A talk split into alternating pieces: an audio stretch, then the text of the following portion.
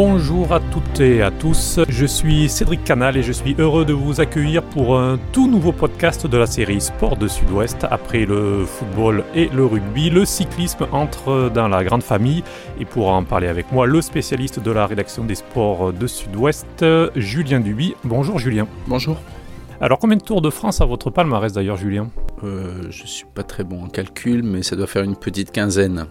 Donc euh, je pense que vous êtes le bon client pour euh, nous parler euh, de ce sport. Et pour ce premier numéro, nous allons parler du numéro 1 mondial. Julien Alaphilippe qui a ébloui la planète cyclisme samedi en remportant avec maîtrise Milan-San Remo alors qu'il était le favori de la Primavera. La première classique de la saison. Alors Julien, qu'avez-vous pensé de la victoire du coureur de la Quick Step? Elle est à la fois attendue et, euh, impressionnante. Euh, attendue parce que, bon, effectivement, euh, Julien Alaphilippe, depuis le début de saison, crevait l'écran. Il réussissait tout ce qu'il entreprenait. On voit qu'il tient une forme étincelante.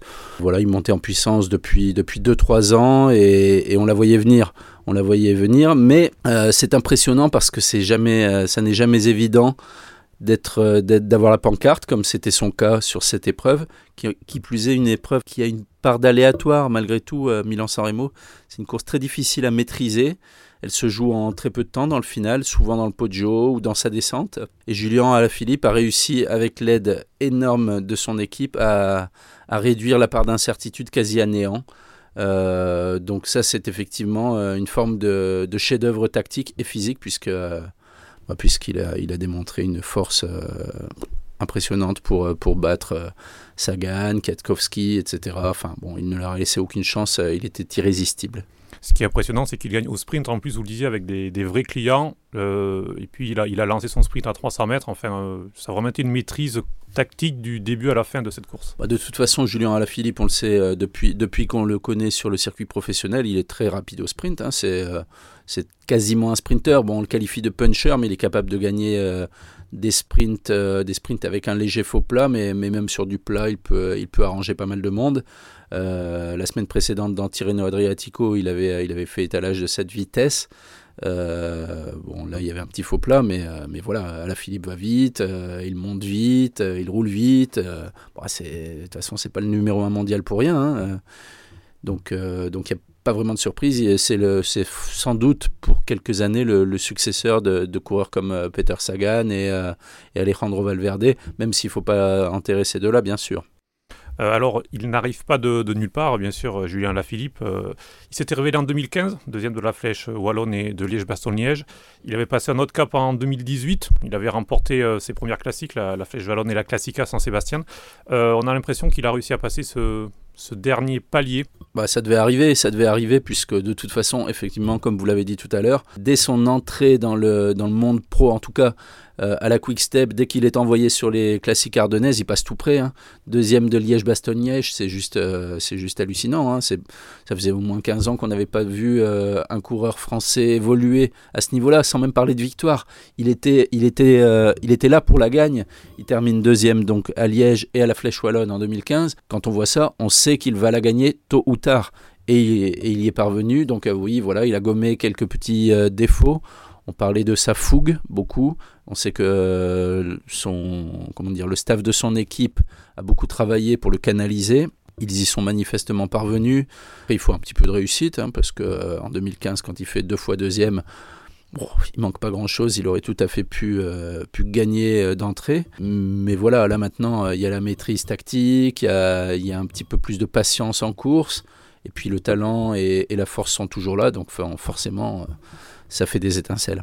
Alors, euh, vous parliez de, la Quick Step, c'est son équipe depuis ses débuts professionnels. Euh, non, il a couru, il a couru pour l'armée de terre.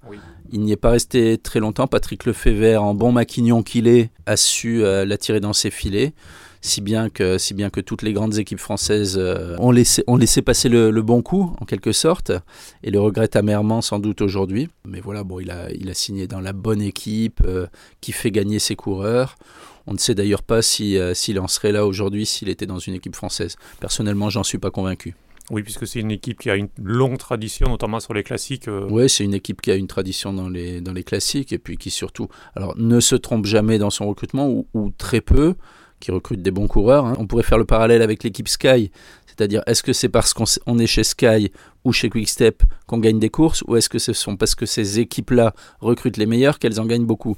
Il y a sans doute un petit peu des deux. Je constate que les, coureurs qui viennent chez Quickstep, euh, manifestement, euh, franchissent un palier assez rapidement en général. Julien Lafilippe s'était révélé aux yeux du grand public euh, lors du Tour 2018.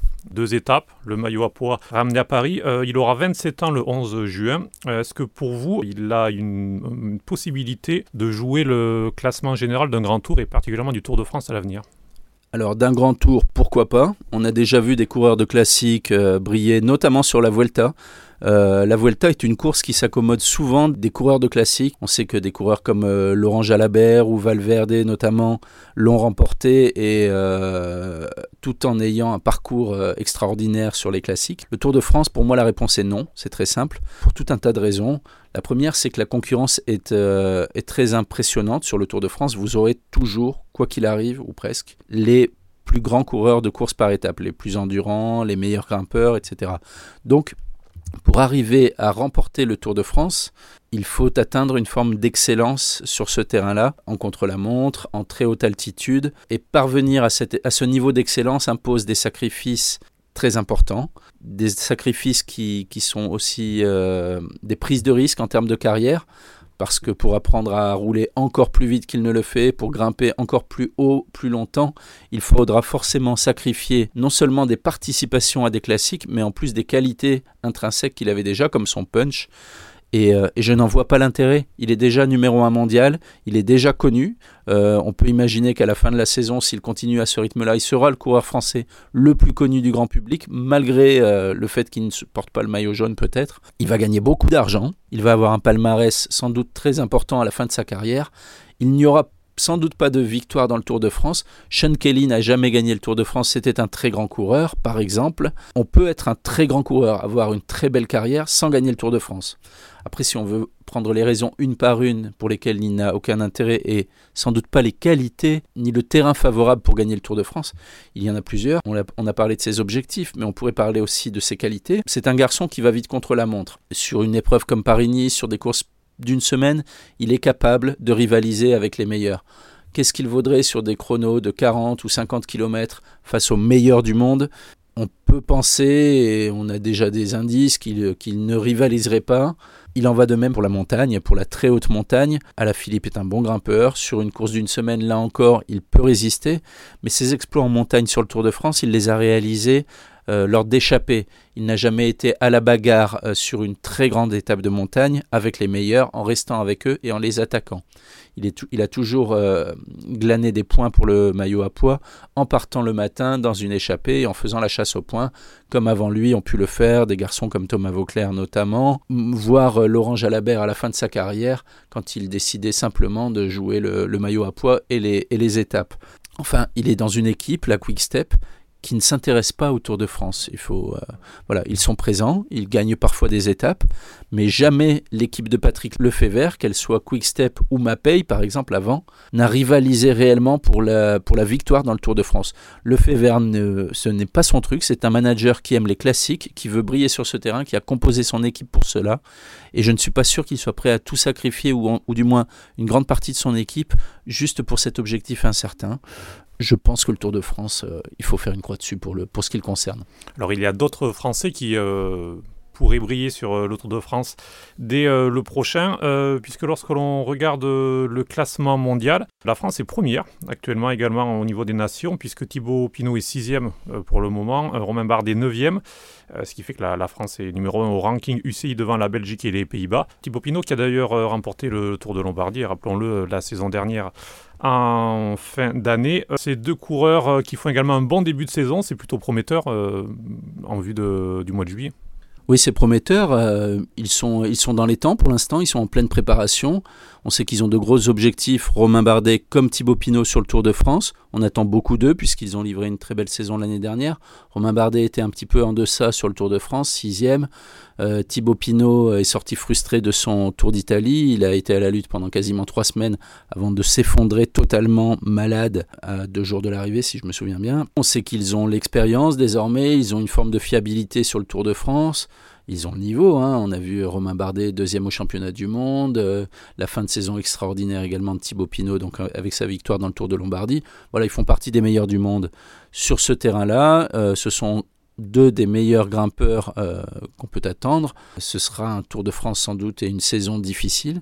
On sait que Chris Froome va revenir très motivé. Egan Bernal, le Colombien de l'équipe Sky, sera sans doute plutôt focalisé sur le Giro et heureusement pour, pour les Français notamment.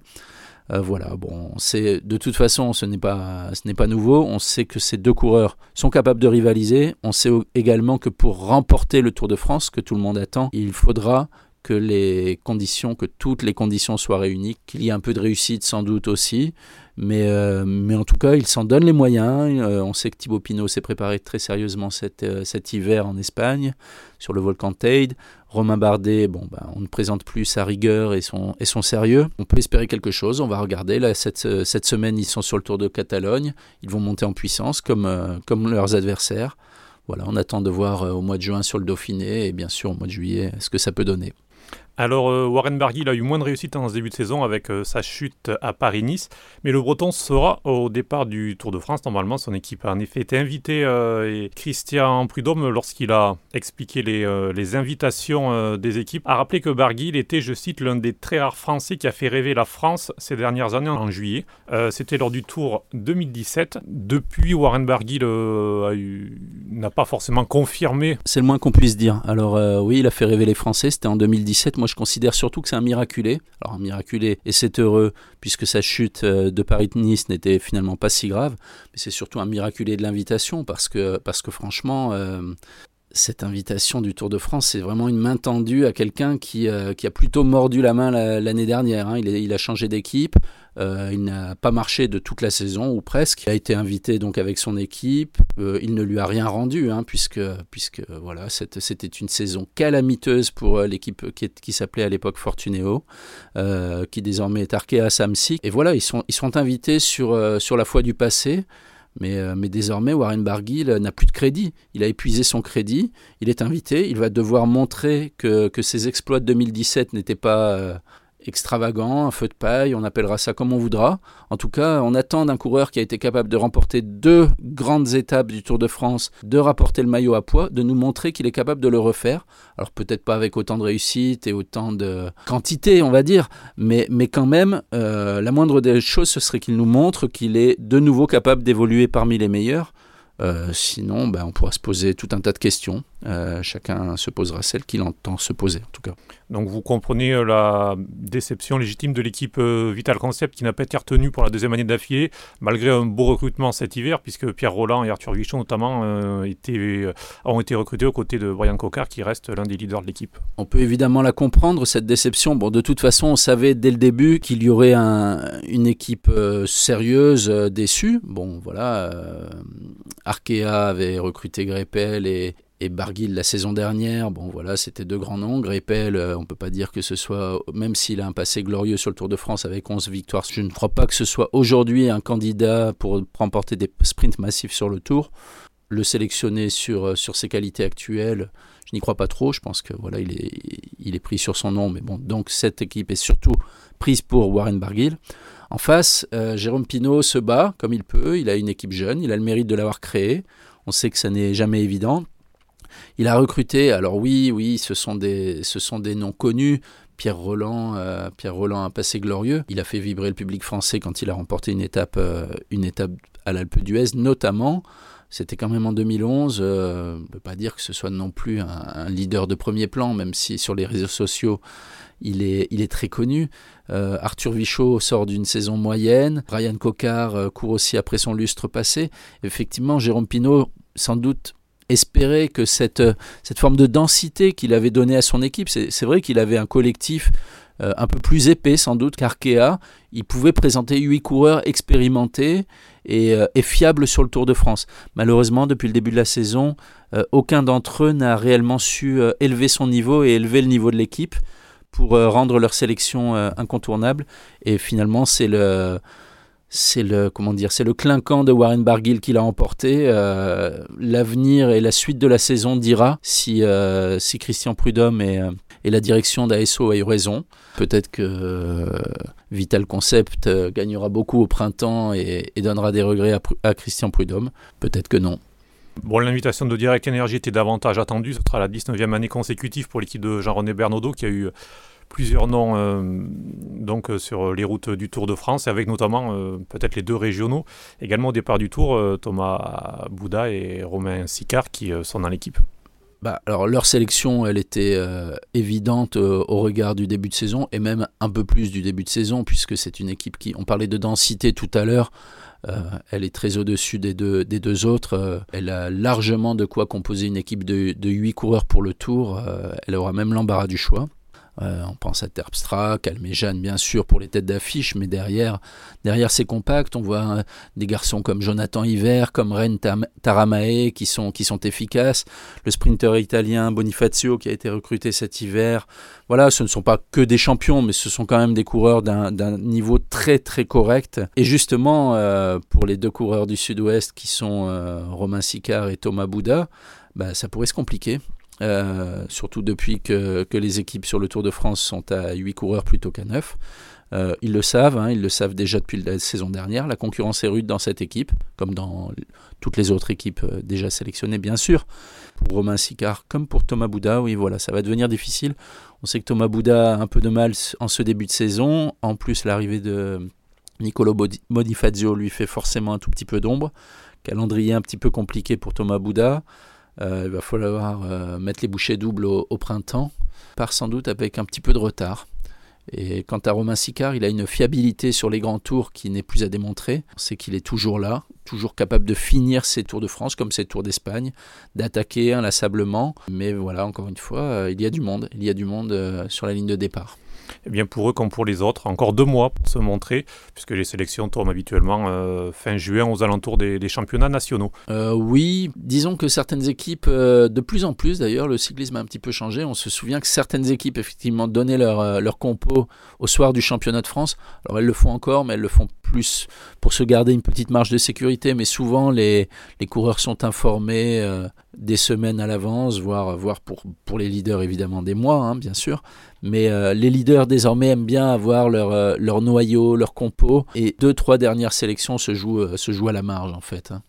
Donc, donc c'est maintenant qu'il faut vite montrer des, des, arguments pour convaincre, notamment Jean-René Bornedo en ce qui concerne les deux coureurs qu'on a cités précédemment. Eh bien, on suivra ça dans ces prochaines semaines. Merci beaucoup, Julien, d'avoir été avec nous pour ce premier podcast cyclisme. Merci.